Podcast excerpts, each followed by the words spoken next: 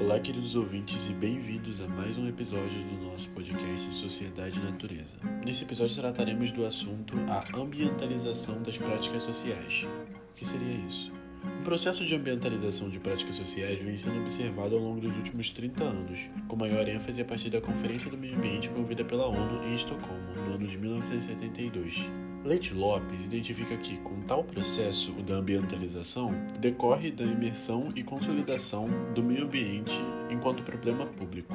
Meio ambiente passa a existir como uma questão que merece preocupação pública. O que não significa dizer que o meio ambiente foi simplesmente inventado ou passou a existir de uma hora para outra e sim que a preocupação com a preservação, conservação ou o uso dos recursos naturais atingiu as arenas do debate político e acadêmico, inexistente até então. Com isso, surgiram profissionais especialistas na área no Estado. Para a atuação de políticas públicas ligadas ao meio ambiente e outros campos profissionais, incorporaram o chamado ambiental como especificidade. As instituições privadas, com o tempo, também incorporaram ações e setores destinados ao meio ambiente, inclusive aquelas causadoras das degradações dos recursos naturais. O meio ambiente, assim, passa a ser normalizado como preocupação social. Quando se fala em meio ambiente, no entanto, devemos perceber que não existe apenas uma compreensão sobre ele. A complexidade do entendimento sobre o meio ambiente engloba divergências, contradições e limitações internas ao conjunto do debate, e que não se tornam evidentes em situações de conflito, já havendo esclarecido o que seria conflito no nosso primeiríssimo episódio. Se tiver dúvidas, dá uma passadinha lá. Não são apenas as políticas públicas e as empresas que se ambientalizaram,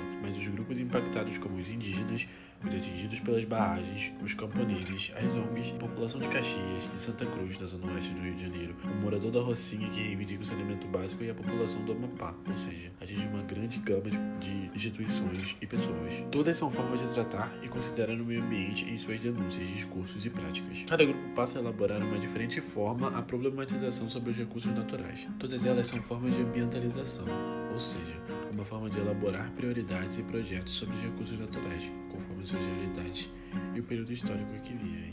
Episódio breve esse, espero que tenha ficado claro tudo que foi falado aqui e vejo vocês no próximo episódio. Até lá, queridos ouvintes.